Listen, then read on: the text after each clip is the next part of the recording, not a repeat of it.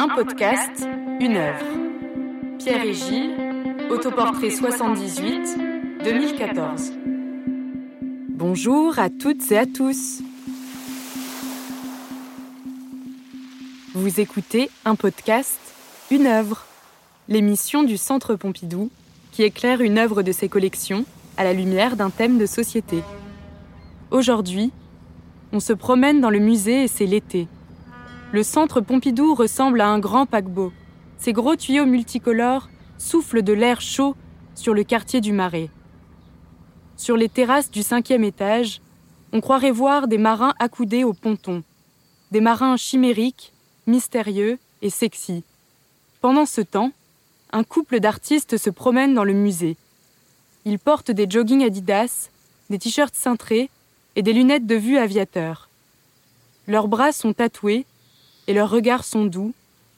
Ils vont voir l'une de leurs œuvres, qui est dans la collection. Elle leur rappelle l'effervescence de la fin des années 70 dans ce même quartier parisien. Peut-on faire le portrait d'un souvenir, le portrait d'une rencontre amoureuse, en reconstituer le décor imaginé et réel à la fois? Le conférencier Olivier Font nous emmène à son tour en visite dans le musée face à la photo-peinture Autoportrait 78 une œuvre réalisée par le couple d'artistes Pierre et Gilles en 2014. Ce joli couple de garçons est un duo d'artistes, Pierre et Gilles. C'est le portrait de deux jeunes hommes amoureux qui se sont rencontrés en 1976 et qui ne se quittent plus depuis. Pierre a 28 ans et pose comme un mauvais garçon, la casquette vissée de côté sur sa belle chevelure brune comme gominée. Cigarette à la lèvre et bouteille de bière à la main, une croix autour du cou. Il porte sur sa marinière rayée de rouge une veste en jeans avec un motif à étoile bleue et jette un œil coquin et complice sur l'objectif alors qu'il entoure de son bras Gilles, son petit matelot blond. Gilles, 24 ans, est souriant dans son joli costume avec sa marinière bleue et la veste colle en V. Il porte fier son bonnet de marin qui cache ses cheveux blonds. Le couple se met en scène dans un décor romantique et naïf de coquelicots et de marguerites tourbillonnants. Tout autour de la photo sont dessinés sur le cadre des couples s'embrassant, des oursons, des encres, une tour Eiffel, un perroquet, comme de petits tatouages ou des dessins d'enfants. Ils sont charmants comme les personnages d'une comédie musicale de Jacques Demy. Ils sont voyous comme les garçons dessinés par Jean Cocteau. Les célébrités qu'ils côtoient, les garçons et les filles qu'ils rencontrent deviennent aussi les modèles de photographies repeintes et dont ils réalisent les décors. Il réalise à deux des œuvres qu'il signe à deux. La mode, le monde de la nuit, les gamins de Paris, la religion sont autant de sujets qu'il développe dans des séries. Leur univers associe le charme kitsch et populaire à l'histoire de l'art, le sacré et l'érotisme.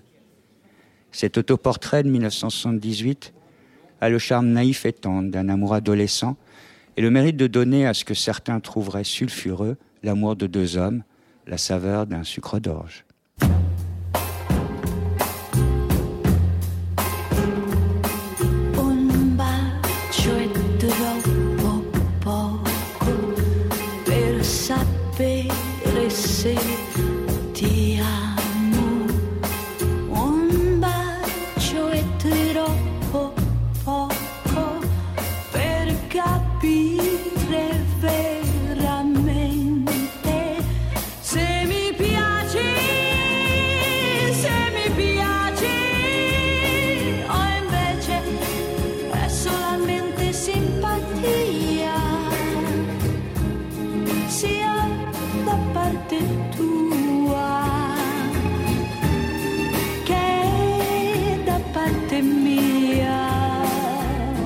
Cette œuvre fait partie de la collection de portraits et d'autoportraits réalisés par Pierre et Gilles depuis les années 80, selon une technique qu'ils ont mis au point à deux.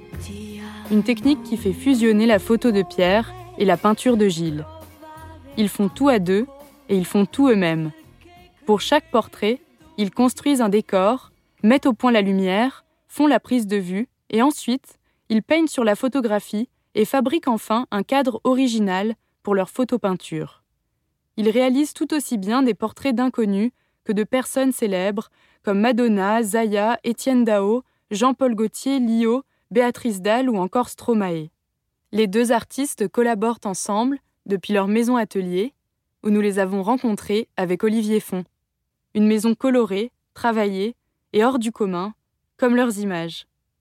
On y trouve des mosaïques brillantes, une immense porte ronde, un goldorak à taille humaine, un tableau ayant appartenu à Jean Genet, des plantes foisonnantes qui entourent un Bouddha avec un strass rose à la place du troisième œil, des figurines de sirènes qui ont les visages de Pierre et Gilles, et leur petit chien Toto qui a écouté toute l'interview.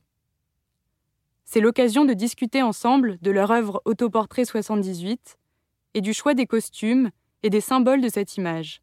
Une marinière et un blouson de motard, une pâquerette et un coquelicot. Ben moi, j'avais toujours une marinière quand j'étais jeune, hein, à l'école. Moi aussi. Le pull de laine et Pierre aussi. Ben, la marinière, c'est un classique. Hein, c'est... Moi, je suis de Vendée, les Sables d'Olonne, donc c'était aussi. Ben oui, c'est la région. C'était la mode. Il y avait dans Mort à Venise, euh, Tazio, il y avait la marinière. On l'a retrouvé beaucoup. Et le, le marin dans l'univers gay, euh, c'est, un grand classique. Quand on voit les dessins de Cocteau, il y avait des marins. Quand on voit euh, Jean, Jean Bou- Boulet, Jean Boulet, il y avait des marins. euh, Kenneth Sanger. Kenneth Sanger, il y a des marins. c'est un truc qui, qui revient, qui reviendra toujours. En intemporel. qui rêvait. Ouais. Il y a Ouais. beaucoup de chansons sur les marins. Beaucoup de chansons de marins aussi. Alors, la marinière, il n'y a pas de doute, mais euh, la casquette en cuir et le blouson type un peu motard, euh, vous avez aussi. euh, On l'a Oui, on l'a fait aussi. On l'a fait, hein. Puis Pierre, c'est ton style, le cuir. hein, Ouais, c'était plus. Ouais, Pierre était plus cuir, lui. Plus cœur que marinière.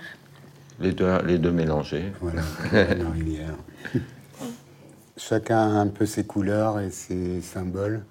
Moi, c'est plutôt le rouge, les coquelicots, tout ça. Et Gilles, Moi, c'est la pâquerette. la C'est marguerite. c'est comme ça, c'est c'est des choses qu'on ressent pour nous. Qu'on ressent, c'est comme nos images. Puis euh, C'est euh, comme- Pierre, il a l'image plus du, du petit voyou. euh, et moi, plus du, je sais pas, du petit ange, entre, entre guillemets. Sait pas qui est l'ange et qui est le démon. oui. Ouais, puis c'est amusant de recréer, comme, si, comme, comme pour faire un film, trouver des, des modèles qui, qui, qui pourraient jouer notre rôle, en fait. C'est Oui. amusant. C'est ça, on s'est toujours dit, hein, faire un casting, qui va jouer Pierre, qui va jouer Gilles, euh, c'est un travail de metteur en scène et, et c'était, on, on a pris des amis, hein, des des gens amis, mais ils sont bien rentrés. Mais ils sont bien rentrés dans le rôle et tout ça. Et, euh, Barthélemy il jouait Pierre, Pierre et Florent Balico, il jouait. il jouait Gilles. Alors il me ressemblait pas tellement. mais il a bien joué. quoi. Mais il a fait, bien euh, joué là, dans le regard, tout ça, il a bien compris. Et... Ben, je- on s'est toujours dit, si un jour on faisait un film sur, euh, sur nous, euh, quelle impression ça nous ferait de voir qui fait Gilles, qui fait Pierre, ça doit, ça doit faire bizarre quand même, hein, quand on est, quand- si on est vivant et on voit ça. On se- on se pose- C'est en se posant toutes ces questions qu'on s'est amusé à le faire. C'était un, un pari comme ça. Dans des magazines, ils l'impriment et ils mettent Pierre et Gilles en 78. euh, et on- les gens, ils comprennent pas que c'est joué par deux. Et c'est intéressant de, de jouer comme ça, avec l'idée de la réalité. Qu'est-ce qui est vrai, qu'est-ce qui est faux, euh, et tout ça. Ça aussi, c'est un point qui nous intéressait. Donc c'était bien réussi d'une certaine façon. Voilà. La bière, la clope. Alors il y avait la bière, la On bière. buvait beaucoup à l'époque. On buvait beaucoup de bière, puis j'ai choisi la bière de mon enfance, qui est La bière paillette. Oui, la bière j'ai- paillette. J'ai du mal à, à- à voir le nom, en fait. C'est la bière paillette. C'est une bière qui se faisait au Havre, c'est celle qu'on buvait sur le France. Très jolie de la bouteille. Puis j'aimais bien le mot paillette parce que ça allait bien avec Pierre et Gilles aussi. et euh, et, euh, puis, puis- puis elle, a, elle a du sens cette bière paillette. J'en ai bu, même gamin, j'en ai bu beaucoup. Ouais, puis il y a un petit décalage, je trouve, entre euh, l'image avec les coquelicots, les pâquerettes, un côté un peu romantique, et puis la bière, la cigarette. Oui. Ah ouais. Mais c'est un peu nous, ça. On est un peu les deux à la fois. hein. On, on est romantique et un peu, un peu voyou aussi. Le jeu de piste ne s'arrête pas là. Parce que quand on s'approche plus près, on se rend compte que cet autoportrait est plutôt une mosaïque d'images, une boule à facettes. Il ne raconte pas un souvenir, mais des souvenirs. Et ça, On le voit quand on regarde le cadre du portrait, qui fait partie intégrante de l'œuvre. Un cadre blanc, parsemé de dessins charmants, exécutés par Pierre au crayon. On y voit deux mignons personnages qui semblent vivre une idylle, racontée en plusieurs vignettes.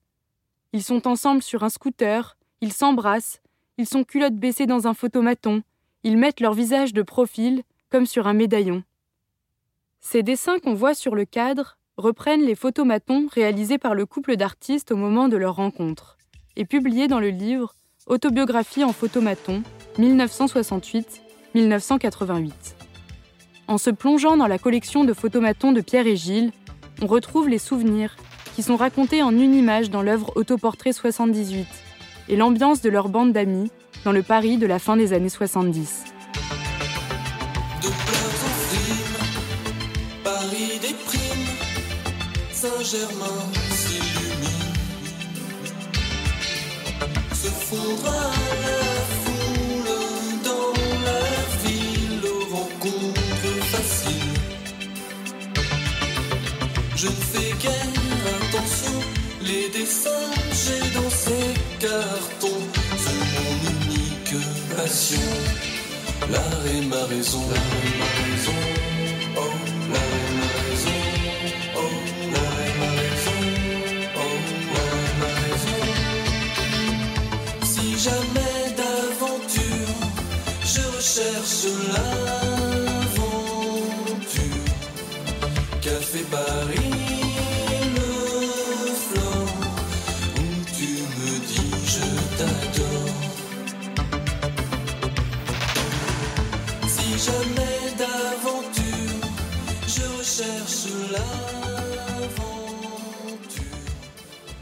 Pierre et Gilles, autobiographie en photomaton, 1968-1988.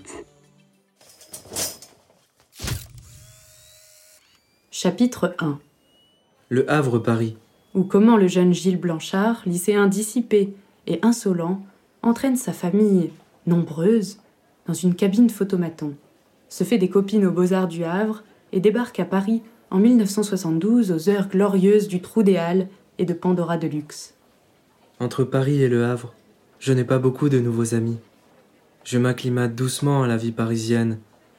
Solitaire, j'adore me promener dans les rues de Paris. Chapitre 3 Ma vie commence à changer.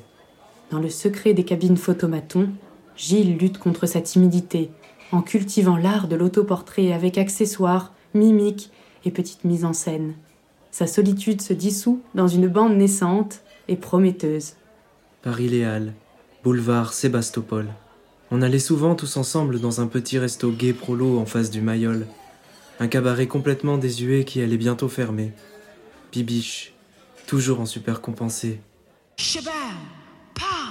Blanc,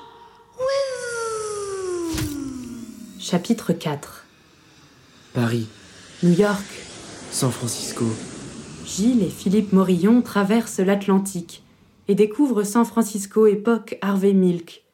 De retour à Paris, les photomatons s'accumulent, les nouvelles copines, l'arrivée de McDonald's en France et même les fesses de l'artiste. Billy me fait découvrir la ville, les bars cuir, le quartier mexicain, la dame avec son petit chien, ses amis bien déjantés et les après-midi autour d'une piscine. De retour à Paris, Arnold Schwarzenegger devient pour la sixième fois Mister Olympia. Chapitre 5 Pierre, L'amour frappe à la porte de la cabine photomaton. Avec l'arrivée de Pierre, tout change en un coup de foudre. Gilles et Pierre ne sont pas encore Pierre et Gilles, mais ils deviennent inséparables. Une nouvelle vie commence, en fanfare. Crois qu'on cherchait tous les deux euh, un double, on- non? Oui. Bon, Moi, en tout cas. Moi hein, aussi, moi, je cherchais quel- quelqu'un oui, pour... Et euh, la première fois que j'ai vu Pierre, euh, c'est, ça c'est des trucs très bizarres, mais euh, quand je l'ai vu, j'ai- je l'ai d'abord reconnu. Euh, mais pourtant je le connaissais pas. Mais quand j'ai vu ce visage, j'ai compris qu'il était très important. C'est plutôt ça que, que de dire que je l'ai trouvé beau ou tout ça. C'est plutôt ça m'a fait un, un écho dans ma tête très étrange. Et euh, on s'est juste croisés une première fois. On était dans un dans un vernissage, dans c'était le quartier des Halles à l'époque. euh, on s'est croisés plusieurs fois dans des soirées, jusqu'à cette soirée euh, de Kenzo qui ouvrait son magasin Place des Victoires. Pierre était là, c'est une soirée où il y avait beaucoup de monde, c'était très, très fashion, il y avait Grèce jaune, etc.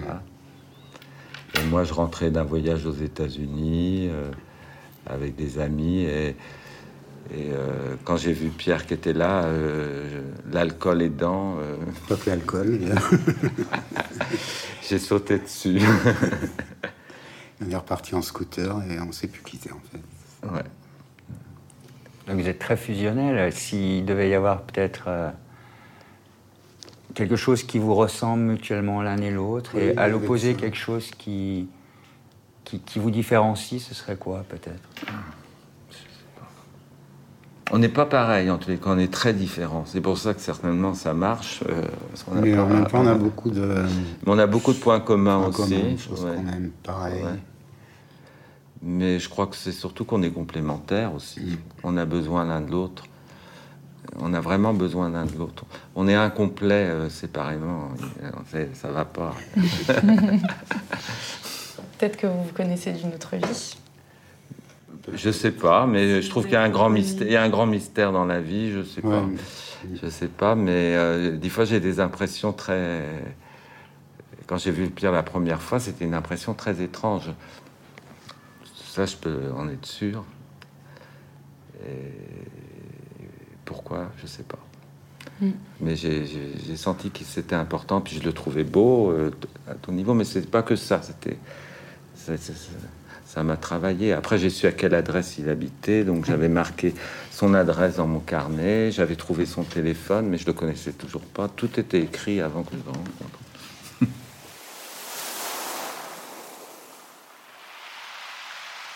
Je voulais vous demander à, à tous les deux si vous considériez les photomatons comme vos premiers autoportraits. D'une certaine façon, en tous les cas, c'était le goût du portrait. Euh, moi, c'est moi qui ai commencé cette collection de photomatons quand j'étais au Havre. Donc, euh, je connaissais pas Pierre, mais je voulais raconter ma vie en portrait à travers des photomatons. Et, euh, C'était l'époque où c'était la seule façon d'avoir une photo instantanée. Et tout de suite, un peu comme maintenant les gens se font des selfies, hein, c'était l'ancêtre du selfie. Et, euh, et je me photographiais euh, au Havre, un peu quand j'étais aux Beaux-Arts. Et, et mon arrivée à Paris, un peu timide, euh, qui découvrait la vie parisienne, et un peu solitaire. Alors je faisais beaucoup de photomatons. Et petit à petit, j'ai découvert euh, vraiment la vie parisienne et, j'ai rencontré Pierre. Donc, ce qu'il y a de beau dans cette histoire, c'est dans ce, dans ce livre, c'est la rencontre à- avec Pierre et, et toute notre histoire euh, jusqu'aux années, amis, tout ça. Jusqu'en 80, en 80, ça dure jusqu'en 86, un peu- 86, oui, à peu près. les photomatons disparaissaient, les appareils déjà, et puis voilà. Et l'envie aussi s'en allait, parce qu'il y avait d'autres soucis qui arrivaient. On était à l'époque euh, où il y avait un peu la gueule de bois après le. Puis il y avait l'épidémie du sida, euh, les gens malades, euh, les problèmes aussi personnels qu'on avait. Et, euh, et voilà. Mais c'est, ça montre toute une époque d'insouciance, de bonheur. euh, c'est une façon d'écrire sa vie, en fin de compte. Et euh, on l'a partagé ensemble complètement. Euh, après, c'est devenu la collection de Pierre et Gilles. Et c'est un travail de Pierre et Gilles. Et c'est drôle parce que notre travail en peinture, c'est en, en photo-peinture, c'est le portrait. Oui, ça commençait un peu comme des photomatons, mais on a voulu reproduire des, des grimaces qu'on adorait faire dans les photomatons avec nos, nos amis. Et euh, on voulait des couleurs très vives. Et puis, euh, à l'époque, les, les tirages ne rendaient pas tellement les couleurs comme on, comme on l'a- on l'avait souhaité. Et Gilles a eu l'idée de repeindre dessus. On était tellement contents que. Voilà, ça a commencé comme ça. On était très contents de travailler ensemble. Voilà, c'était la première fois parce que on avait, on, ça a d'abord été une rencontre, une histoire d'amour, et au bout de 8, 10, un an, on a commencé à travailler ensemble, et ça a été, ça a été formidable. Ça n'a pas été prémédité, c'est venu naturellement. Et euh, quand on dit qu'on peignait, c'est on, on reconstituait des photomatons. C'était pas fait en photomaton, c'était fait avec un, un Nikon, euh, Au flash, au et flash, tout, et on reconstituait l'appareil photomaton déjà chez nous. C'était l'idée déjà de reconstituer un décor. Le dé- Le décor le plus simple, c'est le décor d'un appareil photomaton, on peut pas plus simple. Et petit à petit, les décors ont évolué. Et c'est que notre travail est parti de ça. Donc c'est vraiment les, les, les photomatons, c'est très important parce que c'est les racines de Pierre Gilles, en fin de compte. Mm.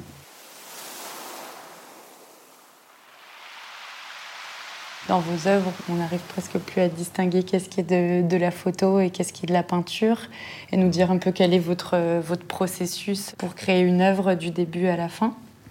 Ben, moi, je suis le- plus le photographe déjà, Gilles le peintre. Et puis, C'est dans une discussion entre nous que l'idée est née, le choix du modèle. Et c'est sou- souvent le choix du modèle aussi qui, qui nous fait trouver euh, l'inspiration et l'idée. Et une fois que l'idée euh, est, est lancée, ben, on construit le décor, on cherche des éléments pour le, le stylisme. Mais tout peut se transformer à chaque moment, puisqu'on fait tout nous-mêmes. On ne prend pas des équipes pour nous faire un décor, ou etc. Et moi, je fais, le, je fais plutôt le décor. Et Pierre, après, il, il intervient sur la lumière. Et là, quand la lumière est faite, souvent, il faut retravailler le décor en fonction de la lumière. C'est- assez long. Hein. Hein, Ouais, c'est presque un mois pour faire une image, en fait. ah, tout compris. ouais. Et euh, il y a le jour de la prise de vue, ça dure l'après-midi. Vous faites beaucoup de prises pour. euh, Ça oui, dépend, quand oui, même, oui. oui. C'est très précis aussi. C'est c'est un peu comme dans les studios, des, comme, comme les peintres qui avaient leur modèle. Dans- comme il y a vraiment un décor. dans- autrefois, euh, dans, les, dans les ateliers d'artistes, il y a un côté un peu comme ça. C'est assez dur pour poser pour les modèles parce que c'est très posé, très figé, mais en même temps, il faut qu'ils trouvent, qu'ils gardent un naturel et tout dans l'expression et l'émotion, C'est toujours l'ambiguïté. Euh, Je dis on est deux parce que on aime bien l'entre-deux. Il y a la photo, là, il y a la peinture, euh, il y a un côté naturel, un côté posé, il y a un côté grave et un côté aussi joyeux. Euh, notre travail est vraiment sur une ligne entre, entre deux choses. Tout, tout quand on réfléchit tout. Même on est, l'autre jour je disais, c'est on est entre le, le 20e siècle et le 21e siècle aussi. Alors on est, en- on est entre tout, toujours entre les choses. Et euh, c'est Il y cette a entre- l'instantané de la photo et la- le long travail de peinture aussi. Ouais, tout ouais. ça. Tout est comme ça. Et je crois qu'on avait besoin d'être deux pour réaliser une œuvre sur l'entre-deux. Enfin.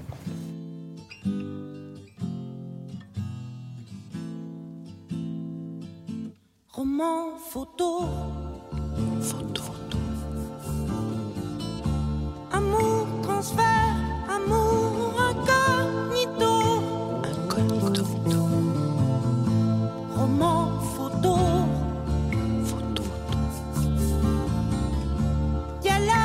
facile dans les kiosques à journaux.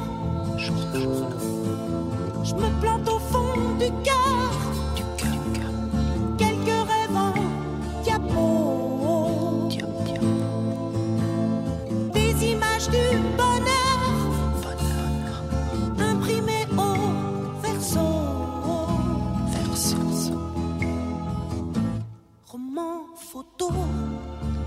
Mais même dans les images qu'on croit les plus, les plus, des fois les plus légères et tout, euh, il y a- toutes les images ont un message.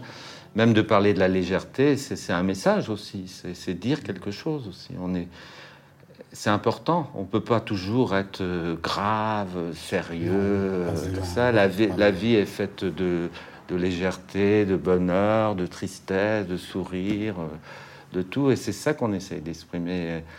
Et euh, souvent, surtout dans nos pays, euh, le, mignon, le charmant, euh, c'est très mal vu. Et il y avait une volonté un peu provocateur de, montrer ça, pour montrer que ça existe. En Asie, ça a beaucoup plus de place, au Japon, dans toutes ces cultures, on a remarqué.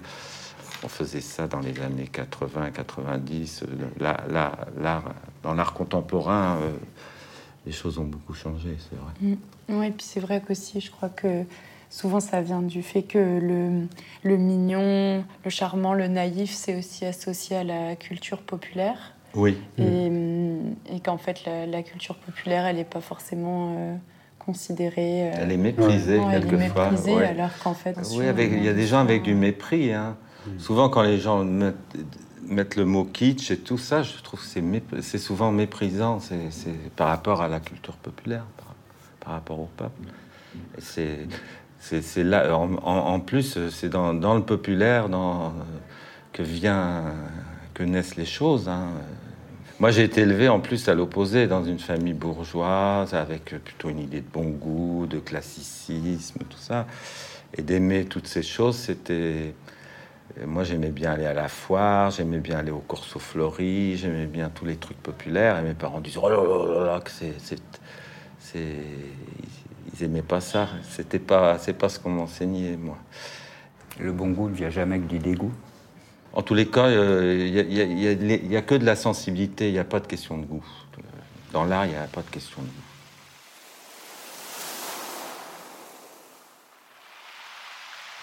On s'est tatoué assez, tôt, en fait. Bah, par rapport à nous, Euh, oui, dans les années 80 quand même. Ouais, Fin 70. Il n'y avait pas beaucoup de tatoueurs, il y en avait deux dans Paris, je crois, à l'époque. Le premier, c'était chez Bruno, euh, à Pigalle, qui était un endroit génial. Et chez Étienne, euh, à la Bastille. Il y avait un tableau de Jean Boulet au-dessus de, de son bureau. C'est un garçon qui avait des- un papillon sur le visage. Tatoué sur, autour des yeux. Et dans, dans mon enfance, j'aimais bien, moi, les revues de culturistes, c'est vrai, de musculation, parce que déjà, il n'y avait pas de revues gays à l'époque, et euh, j'achetais les, les revues de musculation, et je les cachais, je voulais pas trop que mes parents le voient, Ben, d'abord, ils auraient trouvé ça ignoble, et puis euh, c'était comme un peu interdit, presque, ce genre de revues et tout.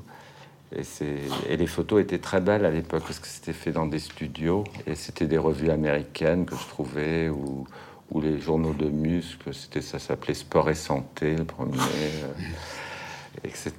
Et, ça m'a beaucoup marqué. C'était quoi alors, euh, chacun, votre premier tatouage? Vous l'avez fait Ah bah ensemble oui, ou on a, premier, c'est- moi, c'était une panthère, mais après, c'est c'est surtout en voyage. Tous les voyages où on allait, on se faisait un petit tatouage souvenir, et comme ça. c'est- Moi, c'était deux hirondelles dans le dos. Deux hirondelles que je m'étais tatouées dans le dos. Je me suis dit, je les fais dans le dos, comme ça, si ça me plaît pas, je les verrai pas trop. Mais je savais pas que j'allais en avoir partout après.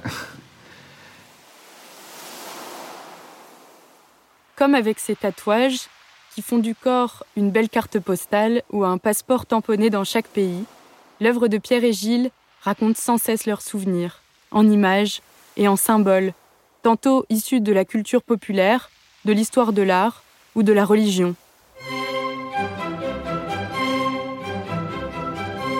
Ils racontent des années de vie à s'aimer, à travailler et à partager ensemble les joies comme les difficultés. Pour qualifier l'esthétique de Pierre et Gilles, ce n'est donc pas la notion de kitsch qui convient, car leur démarche n'est en rien artificielle. Elle est authentique et honnête. On pourrait alors plutôt la qualifier de camp, un mot anglophone qui désigne une esthétique ayant émergé chez les gays de classe populaire. Le camp a ensuite été théorisé par Christopher Isherwood dans les années 50 et Susan Sontag dans les années 60 on pourrait le définir comme une esthétique baroque, provocatrice et volontairement naïve. Une esthétique faite de grands décors et de costumes. Une exposition au Met Museum de New York désignait d'ailleurs Versailles comme une des premières expressions du camp.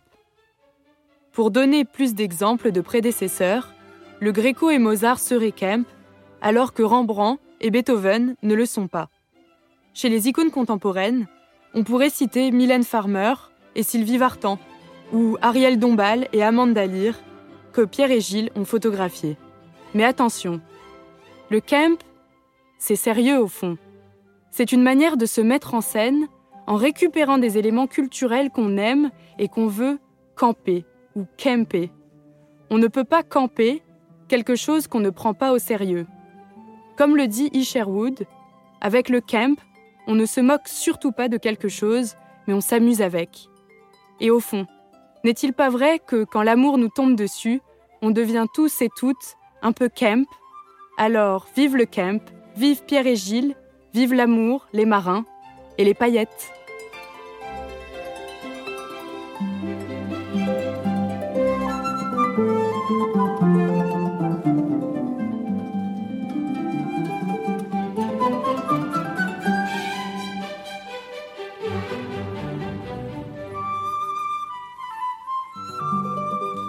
Merci à toutes et à tous d'avoir écouté cet épisode de l'émission Un podcast, une œuvre du Centre Pompidou. Écriture, réalisation et production Julie Micheron. Réalisation et mixage Yvan Gariel. Éditorialisation et production Clara Gouraud.